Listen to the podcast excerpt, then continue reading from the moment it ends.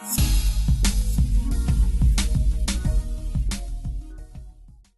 Bonjour à tous, bienvenue pour euh, notre nouvel Extra Club euh, en direct.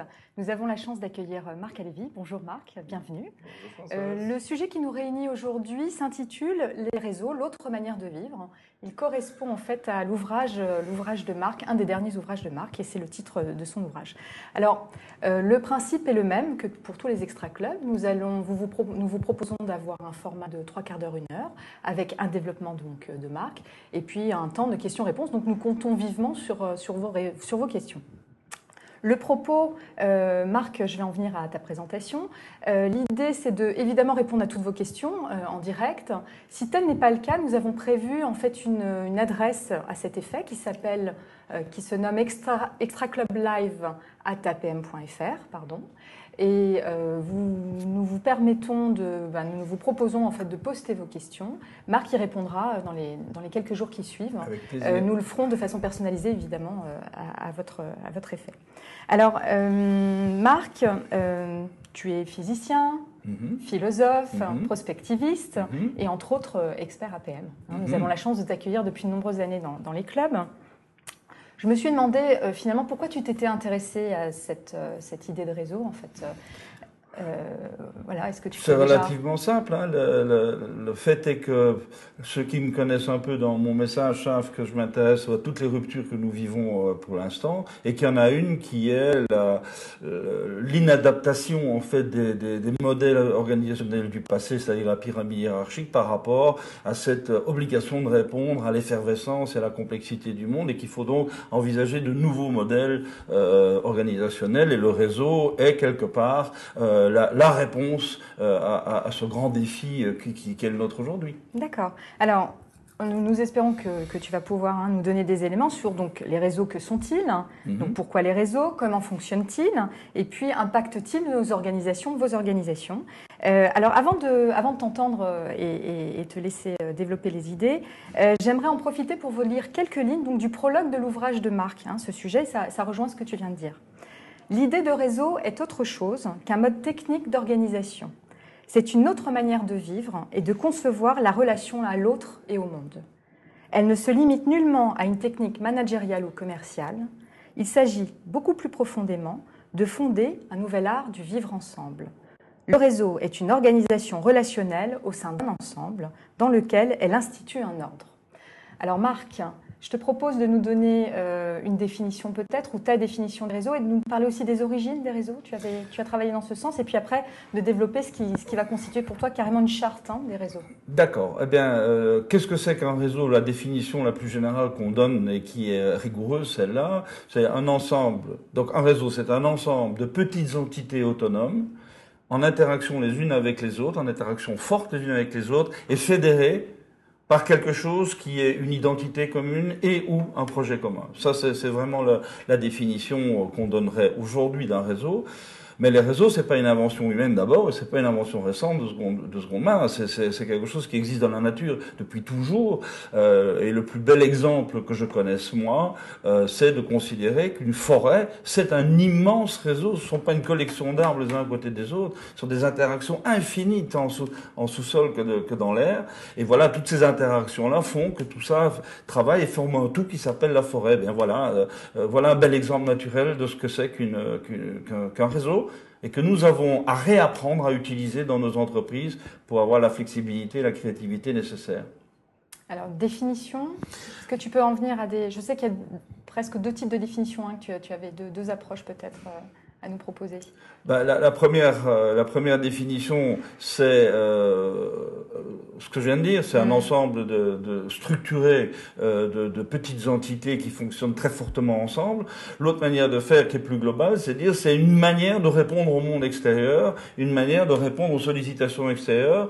Dès le moment où ce monde extérieur devient très complexe, devient très rapide et im- implique nécessairement une grande agilité de réponse, une grande vitesse de réponse, une grande euh, euh, souplesse, une grande créativité. Voilà. Donc, selon qu'on regarde de l'intérieur ou de l'extérieur, on a deux regards du réseau, mais qui doit forcément converger. D'accord. Alors, tu as, euh, tu as pu dégager en fait un certain nombre de principes euh, et de points invariants peut-être qui constituent les réseaux. Est-ce que tu peux nous en parler un peu plus précisément Ah oui, sûrement. Les, les, grands principes qui font que qu'un groupe travaille sous la forme réseau, parce que c'est bien du travail en réseau dont on parle aujourd'hui, euh, il y a euh, huit mots-clés qu'il faut garder en tête, avec des poids différents, mais il faut les garder en tête. Le premier mot-clé, c'est le mot autonomie. Chaque entité d'un réseau est une, doit être autonome. Je vais prendre l'exemple de l'APM. Hein. Chaque club de l'APM, à l'intérieur de ce beau réseau qu'est l'APM, chaque club est une entité autonome, mais on n'a pas dit indépendante. On dit autonome. Et ça, c'est bien important de bien souligner la différence entre ces deux mots-là. Le deuxième grand principe, c'est le principe d'identité. Un réseau se définit par une identité. Et qu'est-ce que c'est que cette identité? C'est en fait le vécu du réseau, ce, ce, ce par quoi il est passé, l'accumulation de son expérience. Et c'est ça qui fait ses valeurs, c'est ça qui fait son profil, c'est ça qui fait son style, c'est ça qui fait sa manière de se comporter au monde.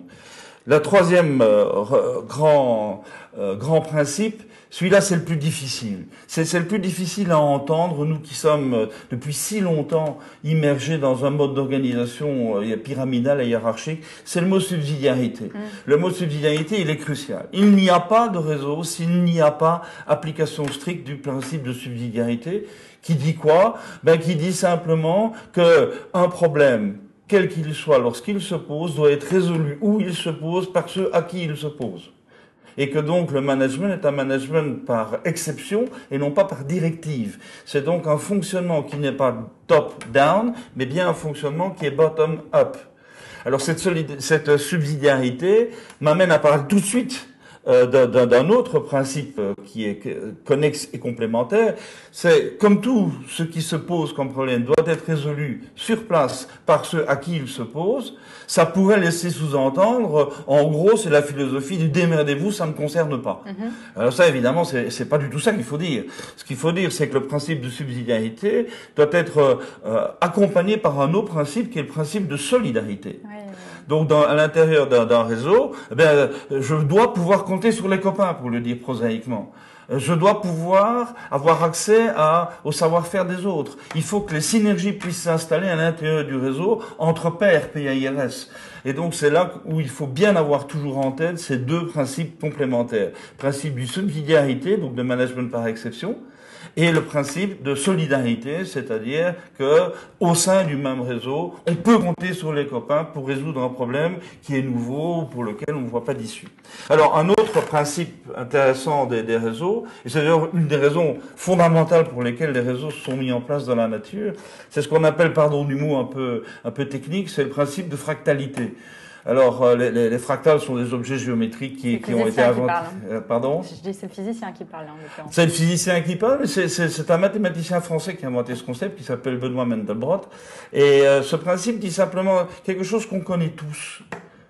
Il suffit de regarder un arbre pousser ou il suffit de regarder une plante d'appartement pour comprendre que un arbre, il a vraiment intérêt à avoir la plus grande surface possible de contact avec la lumière et donc, il va s'arranger pour disposer ses feuilles mhm. de manière à avoir le moins d'ombre possible. Donc, il va, autrement dit, et là, c'est le mathématicien qui parle, il va extrémiser le rapport entre la surface au monde extérieur et le volume intérieur. L'inverse de ça, c'est la bureaucratie. La bureaucratie, c'est je veux avoir le minimum de surface avec le monde extérieur pour le plus gros volume intérieur. Donc je veux je veux pas qu'on vienne m'embêter. Voilà, je je veux pas ouvrir la porte sur le monde extérieur ou alors vraiment le minimum. Mhm. Hein. Et donc on a cette différence fondamentale entre l'arbre qui cherche à avoir la plus grande surface de connexion avec le monde extérieur et la sphère qui est, qui est en fait le, le, la surface minimale pour le volume, le volume maximum. Donc, quand on parle réseau, on parle nécessairement d'un contact le plus grand possible avec le monde extérieur. Donc, ça veut dire grande réactivité. Ça veut dire chaque entité est en connexion complète et totale avec le monde qui l'entoure et avec les autres entités. Et tout ça fait évidemment un, un, un nombre incroyable de flux rapides, d'échanges qu'il faut qui fait la richesse du réseau. C'est justement pour ça que le réseau est riche, parce qu'il est capable de répondre très vite à un grand nombre de sollicitations, comme l'arbre qui peut répondre très vite aux photons qui arrivent du soleil pour lui permettre sa photosynthèse. Je continue euh, un nouveau principe, c'est le principe qui est le principe de gouvernance d'un réseau. On a toujours bien compris dans les organisations humaines qu'il y avait euh, ceux qui détiennent le pouvoir et ceux qui font autorité. Hein, ceux qui détiennent le pouvoir, ce sont ceux qui, ont, qui sont habilités légitimement à trancher un différent, à arbitrer. Et ceux qui détiennent, euh, qui font autorité, sont ceux qui, quelque part, maîtrisent au meilleur niveau les savoir-faire, les connaissances, les modèles, les langages, etc., etc. Ça a toujours existé, ça. C'est l'ingénieur le directeur général, pour, pour faire simple. Depuis une quinzaine d'années, on se rend compte qu'il y a un troisième principe qui devient de plus en plus important, qui est euh, euh, ce n'est pas détenir un pouvoir, c'est pas faire autorité, c'est le fait d'être porteur du charisme, porteur de la passion envers le, le, ce qui nous rassemble, l'enthousiasme par rapport au projet collectif. Et donc, une fois qu'on a bien compris qu'il y a ces trois pôles qui mmh. fonctionnent dans toutes les organisations, il faut juste se rappeler une règle c'est que dans un réseau, pour qu'un réseau continue à vivre et à fonctionner, à se développer, il faut que ces trois rôles soient en fait portés par des, par des entités différentes, par des personnes différentes. Ah. Ou sinon, la tendance à la re-hiérarchisation est, est, est, immédiate. Donc il faut bien garder séparés ces trois choses-là, sachant que, et ça on le sait bien à notre époque, en sachant que c'est euh, le, le, le, le, rôle de, de développement du, de la passion et de l'enthousiasme qui aujourd'hui devient de plus en plus important. Mais il faut garder les deux autres, bien sûr. Il faut qu'ils soient là et qu'ils soient costauds. Voilà, donc ça c'est le principe de gouvernance. Alors un, un avant-dernier principe, c'est le principe de prolifération. Ça veut dire quoi? Ben, Un réseau, il grandit comme, comme les cellules de notre corps en se divisant. Chaque entité, en fait, SM et que le principe d'évolution, de, de, prolifération d'un réseau, c'est le principe d'essaimage. Et le principe d'essaimage, c'est quelque chose qu'il faut euh, qu'il faut regarder avec soin. Techniquement parlant, ça doit se préparer et ça doit, c'est ce qu'on fait dans les clubs APM. Quand un club devient euh, atteint une taille qui est un peu trop grosse, on commence à réfléchir à comment faire pour de là avoir un nouveau club qui va s'installer un petit peu plus loin. Hein, ben ça, c'est le principe d'essaimage. Il est crucial dans le développement d'un réseau, sachant que j'en profite pour dire ceci, c'est que si 1 donne 2, et que chacun des deux donne 4, on voit que la progression est exponentielle. donc la vitesse de prolifération d'un réseau peut être extrêmement rapide, donc fragilisante aussi. Et dernier principe, ben, le dernier principe, c'est que quel que soit le réseau, il faut que chaque entité et chaque membre de chaque entité se, se sache responsable de la production de valeur du tout. Je dis par là qu'un réseau, il a, il, a, il, a, il a une fonction à, remplir, qui est de produire de la valeur. L'APM est un réseau qui produit une certaine valeur, qui est la valeur qui s'appelle le progrès des managers, de, l'entreprise par le projet des managers. Mais cette production de, de, de, de progrès, c'est la production de valeur de l'APM. C'est pas un truc qui tombe du ciel. Chacun est responsable de la production de valeur et chacun doit, doit vivre l'APM comme ça. Conscience individuelle et conscience collective. Hein, voilà, conscience individuelle, conscience collective, non pas dans un antagonisme, au contraire dans une convergence des deux. Mhm. Hein, et c'est cette production de valeur qui fait qu'un réseau tient ou ne tient pas, vit ou ne vit pas, prospère ou ne prospère pas. Voilà, ce sont mes, les principes que je voulais partager avec toi. D'accord. Alors c'est riche évidemment, c'est dense. justement, on s'était posé la question de et l'APM dans tout ça euh, en, tant, en, tant, en, tant, que réseau. Tu as donné déjà des éléments. Euh, est-ce que tu aurais envie de dire d'autres choses puisque tu connais bien l'APM sur, bah, je commence à bien connaître un peu, oui. Euh, donc oui, la, la, la PM, et, je le dis, c'est pas parce que je parle à la PM, c'est pas parce que je te parle à toi, euh, c'est facile de trouver des témoignages où je cite souvent la PM comme étant l'exemple d'un bon réseau qui fonctionne bien selon les, les, grands principes du réseau. Et que c'est intéressant de voir que la PM est un, est un réseau à deux, à deux niveaux, puisque chaque club est un réseau de personnes, et vous retrouvez d'ailleurs le principe de gouvernance dont j'ai parlé tout à l'heure à l'intérieur du club. Quand on est dans une rencontre de club, qu'est-ce qui se passe? Il y a une personne qui s'appelle le président du club qui, qui en fait détient le pouvoir d'arbitrage si jamais ça déconne, mais qui ne l'utilise que par euh, par exception. Donc c'est gouvernance, hein, c'est Ça c'est au niveau de la gouvernance euh, du, du, club. Il y a donc les trois rôles. Il y a celui du président, mhm. il y a celui de l'expert qui est celui qui fait autorité par définition, sinon il serait pas là. Hein. Et, et, puis il y a le troisième rôle qui est colossalement important. On le sait tous bien dans un club APM, c'est le rôle de celui qui donne envie c'est-à-dire l'animateur. L'animateur qui développe cette passion, cet enthousiasme pour le concept APM et qui, par son attitude, donne envie aux membres de venir, d'être réguliers, de donner le meilleur d'eux-mêmes, de s'engager, etc. Voilà, les trois, trois rôles sont là. Et si on monte d'un niveau et qu'on dit l'APM euh, au niveau international est un réseau de clubs. Donc on est bien dans un réseau aussi à ce mhm. niveau-là. Mhm.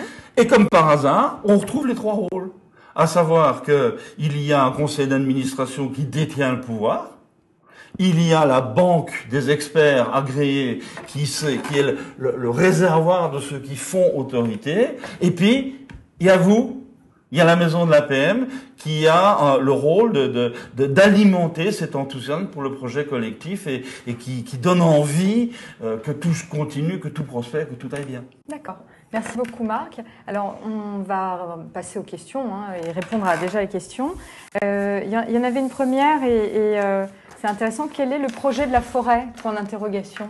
Est-ce que tu peux nous en dire un peu plus par rapport à la métaphore euh, utilisée? Oui, alors quel est le projet, le, projet de la forêt? Je crois que c'est, euh, plus généralement, c'est le projet de la biosphère, c'est-à-dire de propager la vie et de continuer le processus de complexification qui a été euh, commencé avec la première algue bleue, là, quelque part, il y a, il y a 3 milliards d'années. Et donc, je pense que le projet, c'est ça. Le projet, c'est la vie avec un grand V, la prolifération de la vie avec un grand V par tous les chemins possibles et imaginables. D'accord, donc c'est le vivant en général, finalement, c'est le projet du vivant finalement? Voilà, oui, voilà. D'accord. On est bien clair là-dessus. Merci Marc. Euh, alors une deuxième question, on, enchaîne. Comment séparer les trois rôles, pouvoir, autorité, leader, charismatique, dans une organisation de 20 personnes, quand on a une petite structure? Comment on fait C'est une question euh, euh, très, très très fréquente, c'est là, et c'est une question très judicieuse. Mhm. la tentation est très forte de dire, eh bien, il y a quelqu'un qui est le patron de la petite, euh, la, petite entreprise là, et qu'il a, il a sur, sur, euh, sur, sa propre tête les trois casquettes en même temps. C'est extrêmement difficile à vivre. C'est extrêmement difficile à vivre, et je pense que là, il y a un effort à faire, et c'est peut-être le premier pas vers le mode de fonctionnement réseau dans une PME, c'est de se dire, eh bien, moi, le patron, je dois rester le leader charismatique parce que c'est moi le garant du projet collectif, parce que c'est moi qui dois donner envie. En revanche, pour ce qui est de, des arbitrages, donc de détenir le pouvoir, eh bien, j'ai un DAF pour ça. C'est quelqu'un qui, lui, au contraire de moi qui suis un entrepreneur, va être quelqu'un qui est un garde-fou, qui est quelqu'un qui va arbitrer et optimiser la gestion des choses. Et bien sûr, on se met d'accord globalement sur un des règles du jeu, mais je lui laisse faire son boulot et j'interfère pas tout le temps. Et de l'autre côté, il y a ceux qui font autorité. Mhm. ben, dans une entreprise de 20 personnes, il y a toujours l'un ou l'autre qui sont les gens qui détiennent le mieux les savoir-faire, les, les, les, compétences euh, ou qui ont les meilleurs talents. Ben, c'est ceux-là qui, qui font autorité à l'intérieur de l'entreprise. Et donc le patron qui veut rentrer dans cette, dans cette démarche-là, il va reconnaître cette expertise et il va dire je, je, suis bien conscient du fait que c'est pas parce que je suis le patron que je détiens une meilleure expertise que le meilleur de mes experts. C'est pas vrai. Et donc voilà, c'est un, euh, euh, une notion de lâcher prise finalement. C'est un lâcher prise. En quelque, en quelque sorte. Ah mais complètement. Mm. C'est un lâcher prise, mais qui est difficile à faire. Hein. Euh, moi là, je m'adresse vraiment à, à, nos camarades qui nous regardent. Euh, c'est très difficile à faire parce que on a terriblement envie, quand on est patron d'une petite entreprise, d'avoir la main à tous les fourneaux et de tout tenir en mm. main et de tout contrôler. Ben, c'est justement ça le principe de la pyramide hiérarchique. Si on veut en sortir, il faut lâcher prise par rapport à ça. Sinon, il n'y a pas il a pas d'issue possible. Oui, oui, oui. Donc c'est aussi une façon de nous dire, il y a un cheminement aussi peut-être par rapport à cette idée de, hein, de, mettre en place des choses. Hein, Clairement.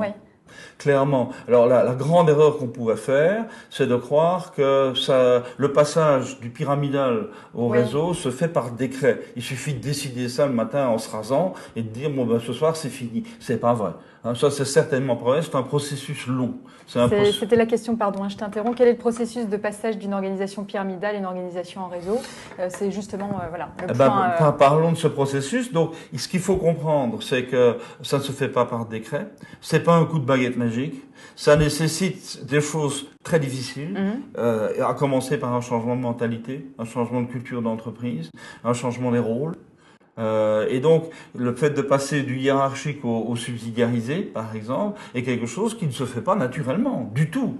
Parce qu'on on est entre nous, on peut dire les choses. Euh, la plupart de nos contemporains n'ont absolument pas envie de devenir responsables de ce qu'ils ont à faire au quotidien. Ils préfèrent qu'il y ait un chef qui assume la responsabilité. Mais dès le moment où on passe en principe de subsidiarité, ça veut dire qu'à ce moment-là, chacun devient responsable de la solution qu'il donne au problème qui se pose à lui. Mmh, mmh, mmh. donc ça change quand même relativement fort adore la manière de fonctionner. Hein. Et donc voilà, je crois que ce, processus de passage du, réticulé, du, du, hiérarchique au réticulé est un processus qui s'inscrit en général dans une durée de 3 à 5 ans puis qu'on touche aux valeurs de la culture d'entreprise, là. donc c'est 3 à 5 ans, euh, et que ça doit se faire par étapes et certainement pas par décret. Alors la meilleure, euh, la meilleure euh, méthode, euh, c'est très probablement de fonctionner par, par projet d'essayer progressivement de, de, de, faire travailler les gens ensemble de manière autonome et de manière euh, euh, subsidiarisée euh, dans, dans, dans, un projet bien clair d'abord. Vous voyez, ça fonctionne. Et vous, vous avez pas trouvé ça amusant? C'était c'était pas gratifiant de prendre en charge un vrai problème et, et, quelque chose de beau à faire? Et progressivement, eh bien par contagion interne, les choses se, se, se mettent en place mais pas facilement. Il faut vraiment que le patron qui, qui, qui gouverne ce processus soit d'une patience d'ange. Et répète mille fois, dix mille fois, cent mille fois pourquoi on le fait, comment on va le faire, etc., etc. Dernière chose que je dis sur le projet, sur, ce, sur cette question, c'est que le processus dont on parle là, ce processus de passage, il n'y a, y a pas de recette de cuisine. Je pourrais pas, moi, demain matin, écrire un livre de 20 pages en disant, il suffit de faire ça, le problème est résolu. C'est juste pas vrai. Euh, il y a plein de variantes liées au métier, à la culture de l'entreprise, à l'historique de l'entreprise, euh, au, type de profil qui y sont, au niveau moyen d'éducation, l'âge. Donc tout ça intervient comme étant des facteurs de modulation en fait du processus. Donc il n'y a pas de recette. D'accord. La seule chose qu'il faut retenir, c'est que la brutalité ne sert à rien et qu'on ne fait pas ce passage par décret. C'est tout. D'accord. Alors, une autre question justement, êtes-vous sûr que tous les collaborateurs ont envie de fonctionner en réseau? Comment lever les résistances au changement? Euh, on, fonctionne par mode projet, on commence, mais, mais, si les résistances sont là, à ton avis, Alors, comment, euh, amener les choses? Il y a là quelque chose qui est une, une loi euh, pas très sympathique. Hum. C'est que dès que la loi des grands nombres joue, euh, il y a euh, un phénomène d'adhésion qui est purement statistique qui se met en place. Et c'est vrai pour n'importe quel projet, ça. Pas seulement le passage au réseau. Quand il y a un projet, quelque chose de nouveau à faire, si la loi des grands nombres peut jouer, j'insiste là-dessus, on a toujours la même. Tu peux nous dire ce que c'est la loi des grands nombres La loi des grands nombres, ça veut dire qu'on est dans, dans, un ensemble suffisamment nombreux pour que la statistique puisse jouer. D'accord. Si on est trois, il n'y a pas de statistique. Si il y a un chiffre euh, levier, enfin. Oui, ça, ça, ça, commence à partir euh, entre 50 et 100. D'accord. Hein et, je vais revenir ça d'ailleurs à cette histoire-là. Et donc, euh, si la loi des grands nombres peut jouer, à ce moment-là, euh, le problème de l'adhésion à un projet de changement est toujours structuré à peu près de la même manière.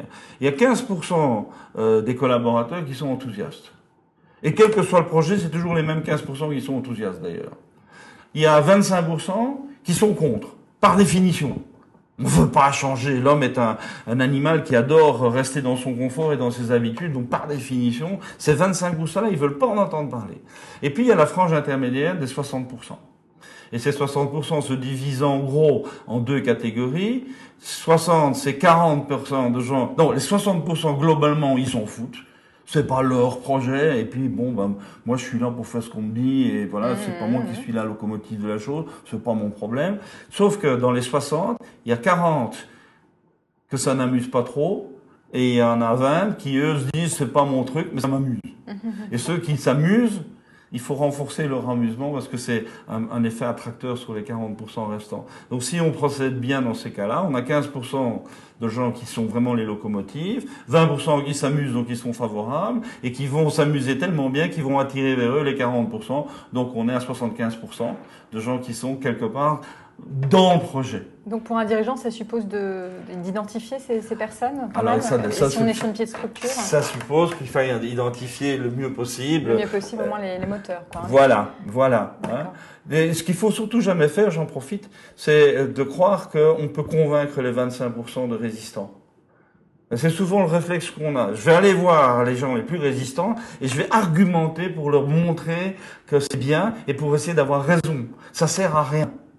Ça sert à rien. De nouveau, statistiquement parlant, admettons même qu'on écarte les 25% qui, qui sont euh, résistants, euh, ils sont à peine partis que la gaussienne se, se, se, se, remet en place statistiquement. Donc ça sert à rien de faire ça. il faut aller un pas plus loin. Mhm. Et ce pas plus loin, c'est de dire comment faire pour ne pas subir cette fatalité statistique. Parce que c'est épouvantable pour un, un, manager de se dire, quoi que je fasse, j'ai 15, 60 et, et 25. C'est horrible. Alors pour ça, mais il faut empêcher la loi des grands nombres de jouer. Et empêcher la loi des grands nombres de jouer, ça veut dire de, de pouvoir fonctionner avec des entités qui sont petites c'est-à-dire de, moins de 50 personnes. Et ça, je tenais à, le souligner parce qu'il y a quelque chose d'intéressant.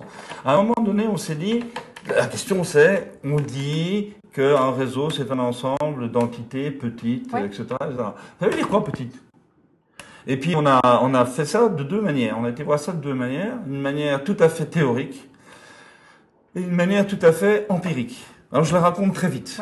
La manière, euh, la manière théorique, c'est de dire pour que je puisse, moi, leader d'une entité, faire passer euh, l'enthousiasme que j'ai par rapport au réseau et au projet collectif de ce réseau, je ne peux pas faire passer cet enthousiasme, cette passion, en passant par un intermédiaire. Je dois avoir un contact direct avec la personne que j'ai en face de moi. Et pour que ce message puisse passer, il faut que la confiance soit établie entre nous deux. Ça veut dire qu'il faut que j'ai une relation personnelle avec cette personne, que je la connais suffisamment et qu'elle me connaisse suffisamment pour que le courant puisse passer entre les deux. Or, ça, on sait tous bien qu'un être humain, il a très très difficile à gérer plus de 50 relations personnelles en parallèle.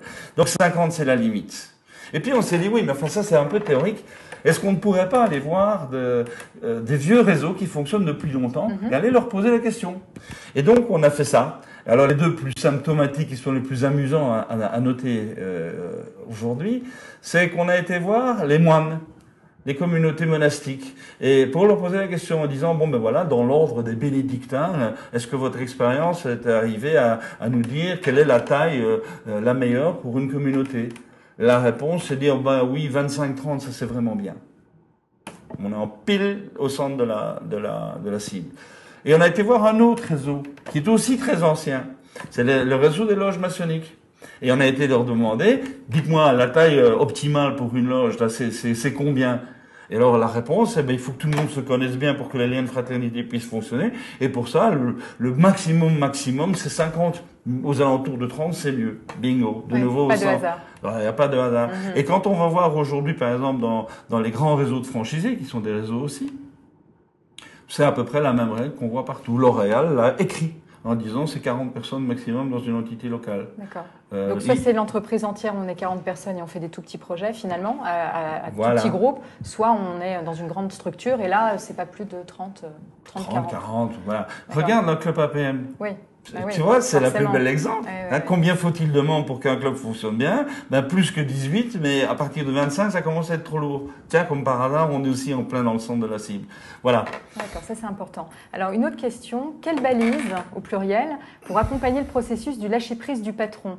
Les valeurs de la société. Hein. Les premières difficultés n'est-elle pas, la première difficulté pardon, n'est-elle pas pour le patron de renoncer au pouvoir absolu, c'est-à-dire preuve de générosité? Alors, Faire preuve de générosité. Ben, on, sait maintenant que le pire ennemi d'une entreprise, c'est l'ego de son patron on va dire ça crûment, il n'y a aucune méchanceté, hein on va dire ça crûment, c'est que l'ego du patron est l'ennemi de, l'entreprise. Ça qui ne veut pas dire du tout qu'un patron doit forcément être un timide, modeste, discret dans un coin et qui n'ose pas bouger de son bureau. J'ai pas dit ça du tout. Puis l'ego est moteur aussi pour l'entreprise. il doit l'être. Il doit l'être. Donc c'est quelqu'un qui doit être animé d'une ambition, mais pas une ambition pour soi, une ambition pour le projet. Et c'est là où ça se joue c'est que j'aime bien moins dire, parce que c'est une conviction extrêmement forte que j'ai et que j'ai euh, forgé à travers mes, mes 10, 12 ans de, de, management de crise, ça a été de dire, même le PDG d'une entreprise est au service du projet collectif. Et le PDG, il est évidemment un des moteurs, à travers son expérience, son ego, son, son désir, il est évidemment un des moteurs qui permet de forger ce projet. Mais une fois que le projet est établi, à ce moment-là, il doit se mettre à son service. C'est pas le projet de l'entreprise qui est au service de l'ego du patron, c'est l'ego du patron en tant que moteur qui doit se mettre au service du projet collectif. Alors dans la question, il y avait l'idée de balise. Est-ce qu'il y a des étapes aussi? Est-ce que c'est possible à ton avis? Ben, Oui, parce que euh, imaginons que nous soyons dans une, dans une, euh, une, PME traditionnelle de 20-25 personnes qui fonctionne de manière très hiérarchique avec le, le père fondateur qui euh, a, a, a monté cette entreprise à la force des bras euh, et, qui, qui, qui en est bien sûr encore le moteur. Et admettons pour une raison quelconque, cette personne décide de basculer vers un mode de fonctionnement réseau. La toute première chose à faire, c'est de se dire, bon, basculer en mode réseau, ça veut dire que je dois avoir les trois rôles séparés. Et c'est donc à partir de ce moment-là, première balise, c'est de trouver les deux euh, les, les, les, deux collaborateurs qui pourront prendre en charge l'un le projet, enfin l'un le, le, la détention du pouvoir et ah l'autre. on revient à ce, voilà. que tu expliquais tout à l'heure. Et on est, on est, alors une fois qu'on a ces, ces gens-là et que ce triumvirat se met en place avec tout ce qu'il faut de respect mutuel, de connivence, tout en sachant très bien que le patron fondateur, il reste l'actionnaire et que quelque part, il garde le dernier mot euh, en cas de vrai gros problème. Mais à ce moment-là, commencer à mettre en place deuxième balise, des délégations, des vraies délégations. Et pas des fausses délégations. C'est le principe de subsidiarité dont tu parlais tout à l'heure Voilà, à ce niveau-là, au niveau de la direction. Et puis progressivement, eh bien, on peut continuer à faire proliférer ce mode de fonctionnement à travers des projets spécifiques d'abord, troisième balise, et puis ben, euh, progressivement d'arriver à ce que ce, ce, mode de fonctionnement se répande à travers toute l'entreprise, euh, quatrième balise, et puis là on voit que, que, que, comment ça se passe, sachant que euh, pour les raisons que vous venez d'évoquer dans la question précédente, il n'y a, y a, jamais 100% d'adhésion des collaborateurs à ce genre de mouvement. Hein. Jamais 100%. Et ça, c'est une mesure progressive de l'évolution du projet et de sa réussite. Oui. Hein, il faut tenir ça très fort à l'œil. Où sont les résistances et pourquoi y a-t-il des résistances et chez qui? Donc, quels sont les noyaux de résistance à l'intérieur du système? Bon, de toute façon, comme tu le disais tout à l'heure, il n'y a pas de recette toute faite. Hein, par ah, jamais. Hein, ça va être, euh, Heureusement. et là, ça va être empirique finalement. Dans la, oui, dans le, oui, hein, dans oui par erreur très probablement. Mm. Et euh, erreur n'est pas échec. D'accord. D'accord, d'accord. Alors une prochaine question. Procéder progressivement par projet est clairement réfuté par les experts de l'entreprise libérée qui prônent un passage radical. Oui, euh, peut-être, oui. Donc, entreprise euh, libérée. Je dis bonjour à mon copain Isaac Getz, hein, forcément. Euh, je crois que le passage radical est quelque chose d'extrêmement dangereux. L'idée d'une hiérarchie hein, horizontale, enfin une sorte de... Est-ce que... Oui. On peut, on peut laisser. Moi, je suis plus euh, vers, euh, je suis plus tourné vers quelque chose qui est un, un processus euh, progressif. Euh, je sais qu'Isaac euh, cultive la radicalité. La radicalité. Ok, euh, c'est une histoire, mais vieille comme le monde. Hein. Moi, moi, tu sais, je connais, je connais bien le, le monde du taoïsme chinois. Il y avait les deux écoles, hein, celui de l'éveil immédiat et brutal et celui de l'éveil progressif. Donc, on, on, est toujours dans cette confrontation-là. Qu'est-ce qu'il faut faire? Basculer du 0 au 1 immédiatement, quitte à ce qu'il y ait de la casse ou euh, au contraire prendre le temps et je sais que ça ça prend ça use de l'énergie ça use ça use du temps donc ça use de l'argent mais d'essayer de, limiter la casse en faisant quelque chose de progressif je pense que c'est une question de, de, de, de culture de l'entreprise et surtout c'est une question de, de la personnalité, de celui qui va porter tout ça. Quoi. Mm. Hein, euh, si c'est un très grand charismatique qui est reconnu comme tel, il peut oser la radicalité, il peut oser le passage. Si par contre c'est quelqu'un qui est plus dans, dans, dans, dans, dans, le consensus ou dans, dans, dans, dans, le compromis au sens noble, ce terme-là, euh, peut-être qu'il faut pas qu'il aille contre sa nature non plus. Oui, c'est ça. Voilà. Et donc voilà, encore une fois, il n'y a pas de recette. D'accord, merci. Alors, pourrait-on avoir quelques exemples d'entreprises fonctionnant bien en réseau? Est-ce que tu en connais? Oui. Ah. L'APM. oui, euh, ben oui, il y en a, il y en a. Le problème qu'il y a derrière ça, parce que c'est aussi une question récurrente, ça, c'est que des, des, des entreprises qui fonctionnent bien en réseau, oui, on va en citer quelques-unes sachant que c'est jamais la perfection à 100%. On peut toujours trouver à redire. Mais il y en a qui ont vraiment été très loin. Je pense à des L'Oréal, je pense à des Vinci, je pense à, à, euh, au sein de l'Empire Mulier que je connais très très bien depuis longtemps. Il y a tout, toute la, tout l'ensemble Decathlon et, et enfin ce qui s'appelait avant Oxylane et donc les, les entreprises euh, dites les entreprises passion, etc. Ce sont des fonctionnements en réseau qui, qui, qui sont qui sont là, qui sont vraiment là, avec une vraie autonomie locale, etc., etc., etc. Donc ça c'est des beaux exemples. Alors, là où on, a, on est très vite coincé quand mhm. on veut donner des exemples, c'est que euh, des exemples réels vécus qui ont réussi, j'en connais plein, mais en général, ce sont des entreprises qui sont très peu connues. Pourquoi? Ben Parce que on est toujours dans un monde où on focalise le, le, regard économique sur les grosses entreprises cotées en bourse qui sont un peu les fleurons de l'économie d'avant. Mais ces entreprises-là, il n'est pas question dans leur tête à elles de passer à un fonctionnement réseau. Au contraire, le, le, les difficultés vécues resserrent de plus en plus le, pouvoir réel au centre, au sommet de la pyramide. Et donc, c'est des contre-exemples absolus la plupart. Donc, si on veut trouver des exemples, il faut plutôt aller voir dans des petites entreprises, euh, petites, moyennes, euh, qui sont euh, peu connues et qui, elles, fonctionnent bien. Moi, j'en connais plein à la PM. Mmh, mmh, mmh. J'en connais plein. Des entreprises de 100 personnes, 200 personnes, 500 personnes, qui fonctionnent vraiment extrêmement bien. Mais qui les connaît? Parle-t-on d'elles dans, dans, dans, les échos ou, dans capital? La réponse est non. Alors justement aussi, euh, des exemples d'échecs d'entreprises qui n'ont pas réussi le virage et les, les raisons associées. Est-ce que ça, euh, il y a des il y a des points de clivage qui font qu'à un moment. Ben, il, y a, il, y a, un exemple que je connais bien, mais je ne peux pas le citer parce que comme je suis leur conseiller, je ne peux pas euh, euh, donner un nom. Euh, mais cet exemple-là est typique. C'est-à-dire la, la volonté des actionnaires est extrêmement claire. Nous sommes dans un métier distil où le pyramidal ne fonctionnera plus jamais. Et il faut nécessairement aller vers un fonctionnement réseau, donc avec des entités plus petites, locales, autonomes. Enfin, je vais pas recommencer tout ce qui a été dit. Ça, c'est la décision en amont. Mm-hmm. Mais, mais, le management de cette entreprise, c'est une grosse entreprise, hein, le management de cette entreprise euh, est typiquement issu du monde de la finance. Monde de la finance qui, par définition, veut tout contrôler, veut tout quantifier, veut tout optimiser sur le court terme. Donc conflit majeur entre les actionnaires entrepreneuriaux et le management qui est un management pyramidal et hiérarchique. Mhm. Conflit majeur. Alors qui va gagner? Qui va gagner?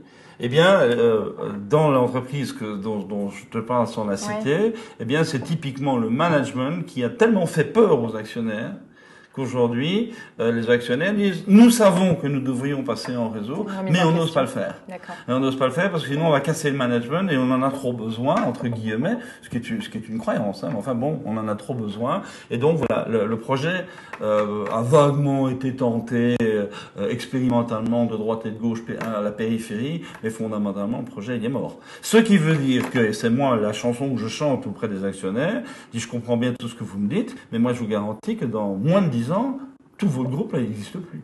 Il est mort. Alors, on va répondre à la prochaine question, mais justement, est-ce que ça veut dire qu'on serait tous un peu obligés d'aller vers ce, mouvement de fond? Est-ce que c'est un mouvement de fond euh, ah aller, et fonctionner en réseau? Incontestable. Alors, voilà, Alors la raison, elle est très simple. Si tu veux une raison. Bien sûr. C'est que euh, et, il suffit d'écouter le, le, les gens parler. Euh, nous sommes dans un monde où euh, la complexité augmente. Alors, définition de la complexité, ça veut dire que le nombre d'acteurs que chacun est amené à, côtoyer augmente de manière exponentielle, mondialisation, etc., etc., et que la fréquence, l'intensité et, la, force euh, des, des, échanges augmente aussi exponentiellement, et ça on peut le voir, il y a des graphiques qui existent qui montrent ça, vraiment c'est une exponentielle extrêmement rapide. Donc ça veut dire que le taux de sollicitation de chaque individu mais aussi de chaque entreprise par rapport au monde extérieur, augmente de manière exponentielle. Et à bon droit, qu'est-ce qu'on nous dit? On a dit, bah, pour répondre à ça, il faut que les entreprises deviennent agiles, souples, créatives, réactives, et tout ça, c'est bien vrai. Sauf que, si on regarde autour de nous, la grande majorité des organisations humaines sont pyramidales.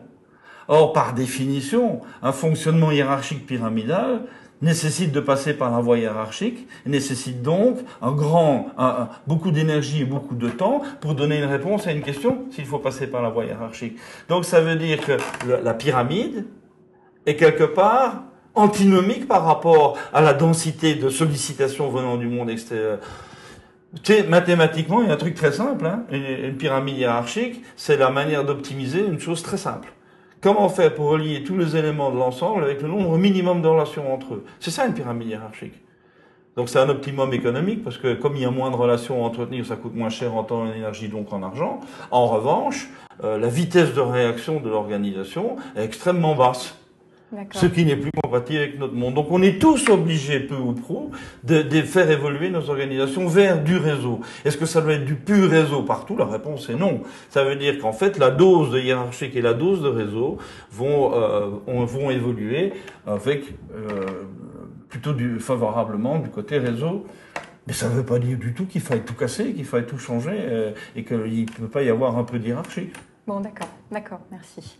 Alors, est-ce que le fonctionnement en réseau remet en question le principe de la gouvernance, conseil d'administration, direction exécutive, assemblée générale euh, si chacun respecte son rôle, euh, je pense que euh, le, le, conseil d'administration, c'est-à-dire l'ensemble des actionnaires qui, qui risquent leur, leur, patrimoine dans une, dans une aventure entrepreneuriale, euh, ils, ils jouent pas avec euh, dans la gouvernance du réseau. Ce qui joue avec dans la gouvernance du réseau, c'est au sein même du management au quotidien, euh, c'est la répartition des trois rôles euh, qui doit être pris en charge, euh, comme c'est le cas à l'APM, on l'a expliqué tout à l'heure. Donc, ce que je pense que ce qu'il ce qu'il faut, c'est le fonctionnement en réseau implique encore plus que jamais le, le Chinese Wall, le, la muraille de Chine entre actionnaires et managers. Euh, ce qui ne veut pas dire du tout que les actionnaires n'ont pas leur mot à dire, mais une fois que la mission de l'entreprise est, clarifiée, une fois que les actionnaires ont bien clairement exprimé ce que l'entreprise est censée leur apporter en échange du risque entrepreneurial qu'ils prennent, leur rôle s'arrête. Et à ce moment-là, on rentre dans un mode de fonctionnement qui peut être hiérarchique ou qui peut être réticulé. Et s'il est réticulé, c'est l'affaire du management, c'est plus l'affaire des actionnaires. Mmh D'accord. Quel avenir pour les grandes organisations par construction centralisée versus les petites, start-up, etc. Des conseils pratiques pour elles Pour les start-up? Oui. Bon, euh, ceux qui me connaissent un peu savent que la réponse à la première question va être assez péremptoire, à savoir les, grands, les grandes entreprises euh, hiérarchiques qui existent encore, pour moi, sont des dinosaures qui vont disparaître dans les, dans les 20 ah, ans qui viennent. euh, pas parce qu'ils sont pas du tout adaptés au monde. En revanche, les startups, par définition, travaillent beaucoup plus sur un mode d'ajustement mutuel au quotidien, avec beaucoup de souplesse, beaucoup d'agilité, beaucoup de créativité. Ils ont aussi un danger. Leur danger à eux, c'est justement de, de, de, croire que l'on peut continuer à croître en faisant de l'ajustement mutuel sans organisation. Mmh. Ça, c'est le danger. Et donc, je pense que il faut apprendre aux, petites entreprises très, très, très créatives à, commencer, lorsqu'elles commencent à gagner en taille, à, à, vraiment mettre en place une charte de, de, de, réseau, à savoir comment on va évoluer, comment on va assumer les différents rôles, comment on va essaimer, euh, que bien, bien, ça sont les deux questions fondamentales. Un, quelle est mon identité?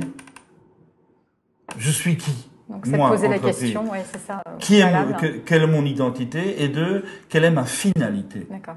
Hein, ça, ce sont les choses qui vont être les, les, les garants de la cohérence du tout. Et une fois que ça c'est fait, alors ben, on met en place les techniques d'SMA, les techniques de subsidiarité, etc. Mais d'abord définir son identité et définir sa vocation. Mm -hmm. Et ça, ça doit être très très très clarifié. Très très très clarifié. Et c'est pas le plus simple. D'accord, d'accord. Alors, on construit un réseau, mais les interlocuteurs changent. Comment pérenniser? Ça, c'est intéressant aussi. Encore une fois, la pérennité du réseau passe par la pérennité de son identité et de son projet. D'accord. C'est tout. Donc, une fois qu'on sait qui on est, on sait où on va, euh, ben, que les, acteurs changent, on leur dit ben voilà, tu viens de rentrer dans quelque chose qui sait qui il est et qui sait où, elle, où il va. Et là, c'est c'est euh, oh, c'est pas aussi brutal que ça, mais en gros, c'est quand même euh, c'est apprendre ou laisser. Quoi. C'est c'est c'est c'est ça le fondement. C'est ça qui tient tout ensemble. Alors ça peut évoluer, mais lentement. D'accord, d'accord. Alors travailler en raison, est-ce passer de la baleine au banc de poissons? Hmm. Banc de poissons organisé, hein donc ce sont pas, c'est pas une collection de poissons indépendants les uns des autres qui vont n'importe où, n'importe comment. C'est donc bien un banc de poissons organisé, comme on le voit parfois dans des magnifiques documentaires avec les poissons euh, dans les coraux là qui euh, qui fonctionnent ensemble euh, au, au, quart de tour. Ouais.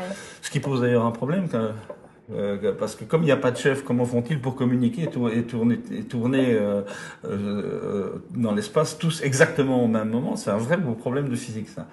Mais ça, je te le garderai pour après. Oui, oui, bien. Euh, et donc, oui, quelque part, euh, passer de la baleine au, à l'énorme banc de poissons, c'est une belle image. Une autre image qui est intéressante, c'est de passer du, du gros tonnier qui, qui est une usine à, à, pêcher le poisson à la flottille de petits, de, petits, de petits bateaux de pêche qui chacun ont leur autonomie, mais qui quelque part communiquent beaucoup entre eux pour savoir, ah là j'ai trouvé un bon, là il se passe ceci, là il se passe cela, et donc de pouvoir coordonner les activités, euh, les activités de chacun des, des bateaux de la flottille. C'est une autre image qui peut fonctionner aussi. Merci Marc. Alors la société actuelle est-elle prête à se lancer dans une entreprise entrepreneuriat entre parenthèses en réseau sans entreprise avec contrat de travail? Ah. Alors, à ton avis? la société actuelle, je sais pas, est-ce qu'on parle d'une société commerciale au sens d'une entreprise ou c'est la société, euh, euh, la société française? Euh, On prend plutôt dans le deuxième sens, non? Mmh. hein? Alors, euh, si, on va, si on va très loin dans la notion de réseau, euh, et ça c'est aussi quelque chose que je défends très très clairement, euh, c'est que nous allons avoir de plus en plus une image de l'entreprise qui est un réseau de personnes autonomes. Sur les mêmes mots. Je vais juste au, bout du raisonnement. Et donc une personne autonome, quelque part, c'est le contraire du salarié. Hmm, c'est un cadre législatif différent finalement. Et c'est un cadre législatif complètement différent. Alors ça, c'est une tendance lourde aujourd'hui. C'est une tendance lourde en Europe qui se manifeste peu en France parce que le droit du travail en France, euh, bah, il est ce qu'il est et il est construit euh, sur l'idée de salariat. Et c'est très difficile de sortir de ce cadre-là en France, mais on n'a pas le choix. Euh, moi, je travaille beaucoup avec des, gens qui sont des juristes du travail et des avocats du travail. Ils sont tous tout à fait conscients du fait que le droit du travail tel qu'il est aujourd'hui en France est absolument plus du tout adapté à la réalité économique que nous vivons à l'échelle européenne et mondiale. Et que, par exemple, un exemple parmi un milliard d'autres, c'est que le télétravail au sens vrai du terme, est en contradiction profonde juridiquement parlant avec le contrat d'emploi tel qu'il est pratiqué en France. Vu que le contrat d'emploi, en gros, c'est l'obligation d'être à un bon endroit donné pendant une durée donnée, à des heures données, en échange d'un chèque de fin de mois. Télétravail, c'est pas ça. La notion d'endroit donné n'existe plus, la notion d'horaire donné n'existe plus non plus. Donc, juridiquement parlant, le contrat euh, le, le, travail, le télétravail et le contrat de salariat sont en toute rigueur, pas compatible. Donc il va falloir que ça évolue. Alors pourquoi pas aller plus loin? Et pourquoi pas se dire, ben dans le fond, c'est peut-être une bonne idée que chacun devienne son propre fonds de commerce, que chacun devienne sa propre entreprise. Hein et donc il y a là quelque chose qui est évidemment euh, le stade d'après, mais qui est pas, pas, pas idiot. On va faire une petit, un, petit, un petit chemin, un, mmh. petit, un petit chemin de détour. Si jamais on, on, on dit, ah ben voilà, c'est une entreprise, elle est florissante, mais cette entreprise n'a qu'un seul client. Le réflexe de n'importe qui en bon sens, c'est où la situation dangereuse Quelle fragilité aval ben C'est ça un salarié. Un salarié, c'est quelqu'un qui a un fonds de commerce, ce qu'il sait faire, et, et qui n'a qu'un seul client. Donc s'il perd ce client-là, ben c'est un drame. Donc vous sentez bien, tu sens bien il y a, on peut plus faire ces deux poids deux mesures. Voilà. Mais d'autre part, est-ce que nous sommes, nous, préparés psychologiquement, culturellement, juridiquement à, à, à, assumer d'être tous indépendants et de transformer le contrat d'emploi avec en, en, contrat de, en contrat d'entreprise B2B euh, euh, La réponse, elle est non, on n'est pas prêt. Mais je pense que c'est incontournable. Progressivement, on va avoir cette évolution, c'est-à-dire où finalement tout va devenir réseau de personnes indépendantes, de personnes autonomes. Oui, autonome. Hein, et, donc, euh, et donc le risque, c'est peut-être la désunion. Euh, Alors, est-ce que est-ce que c'est un risque? Oui, bien sûr. Mm. Hein, donc ça veut dire que si l'autonomie devient indépendance, ça. à ce moment-là, ben, on a une collection de, de, de, de, prima donna, les unes à côté des autres, qui, qui, qui évidemment détruit toute forme de cohésion, toute forme de cohérence et toute forme de complicité. Donc pour ça, pour contrer ça, il faut toujours revenir aux fondamentaux. Les fondamentaux d'un réseau, d'un travail en réseau, c'est définir l'identité par le bas et définir la, vocation par le haut, le projet par le haut. Et quand ces deux-là sont parfaitement clairs, alors peu importe le statut de ceux qui travaillent euh, dans ce jeu-là, qu'ils soient indépendants ou pas, ça change rien.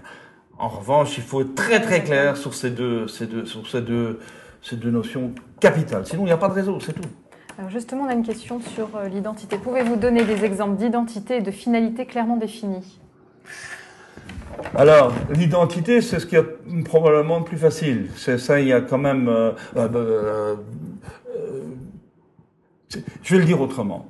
L'identité d'une personne, toi, ah, on se connaît bien depuis des années maintenant, tu, as une identité, tu es Françoise Garcia, avec des traits qui te sont propres.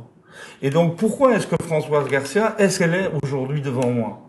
Bah Parce qu'elle a vécu toute une série de choses. Elle a, accumulé des expériences de vie qui font que, bah, en se frottant à la vie, elle s'est forgée des traits, des traits de caractère, des traits de comportement qui font que François Gersa est unique au monde. C'est elle, c'est toi. Pour une entreprise, c'est la même chose.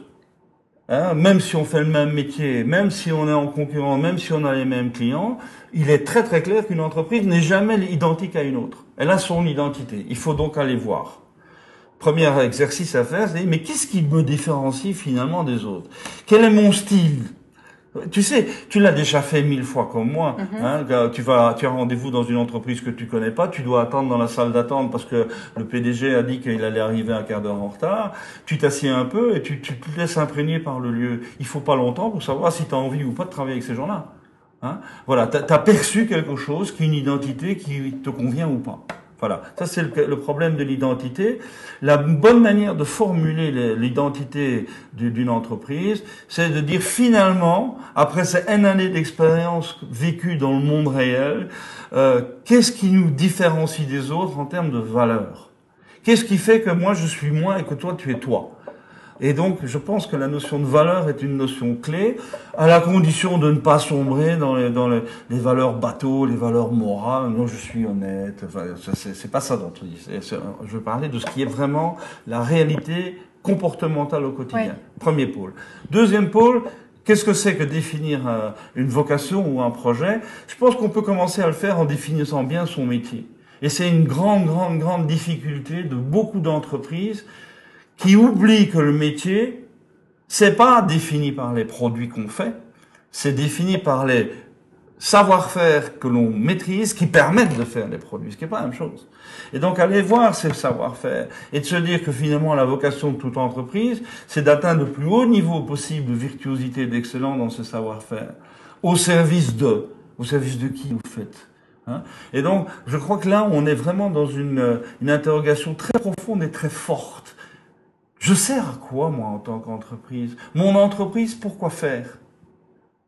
Mm-hmm. Et si on ne sait pas répondre à cette question-là en tant que patron, évidemment, nos collaborateurs, quand le réveil sonne le matin, pour répondre à la question, disons pourquoi me le fait. Quoi. Hein? Donc voilà, je pense que, je ne sais pas si j'ai répondu à la question. Évidemment, il n'y a pas de réponse universelle. Il n'y a pas de réponse universelle. Moi, j'ai tendance à dire, c'est un clin d'œil, c'est qu'il y a deux choses qu'il faut éliminer du, du, de la, la, notion de finalité d'une entreprise. La finalité d'une entreprise, ça n'est pas fournir des rentes financières à ses actionnaires, et la finalité d'une entreprise, ce n'est pas de fournir des rentes sécuritaires à ses employés. Ces deux, ces deux extrêmes étant euh, écartés, à ce moment-là, on, on a le champ libre pour aller voir un peu plus loin. D'accord. Alors on arrive euh, à la fin hein, pratiquement, mais il y a encore une question. Comment arriver à avoir une culture commune d'entreprise si chacun a son fonds de commerce à lui? Alors ça rejoint un peu ce que tu disais tout à l'heure. Oui, donc la, la, la, chacun a son fonds de commerce, ça veut dire quoi? Oui. Ça veut dire que chacun fonctionne euh, dans, dans le but de remplir sa mission personnelle. Ça ne veut absolument pas dire que cette mission personnelle ne s'inscrit pas dans un projet collectif et dans une identité collective. Encore une fois, il faut distinguer le personnel du collectif. Alors, euh, mon fonds de commerce à moi, c'est le côté, euh, le côté personnel. Euh, je prends un exemple concret. Je suis expert APM depuis 99. Mm-hmm. Bien.